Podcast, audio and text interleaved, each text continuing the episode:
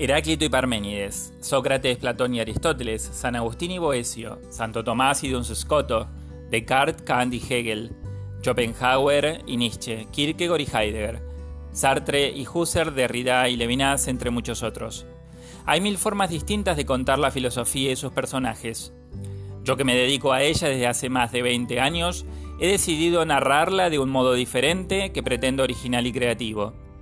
Hablaré sobre la filosofía a través de la vida ficticia de un filósofo albanés, Lupa Gromova.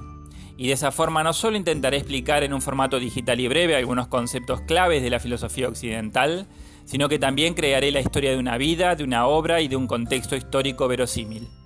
Espero les guste y se hagan eco de esta iniciativa en sus propias redes sociales.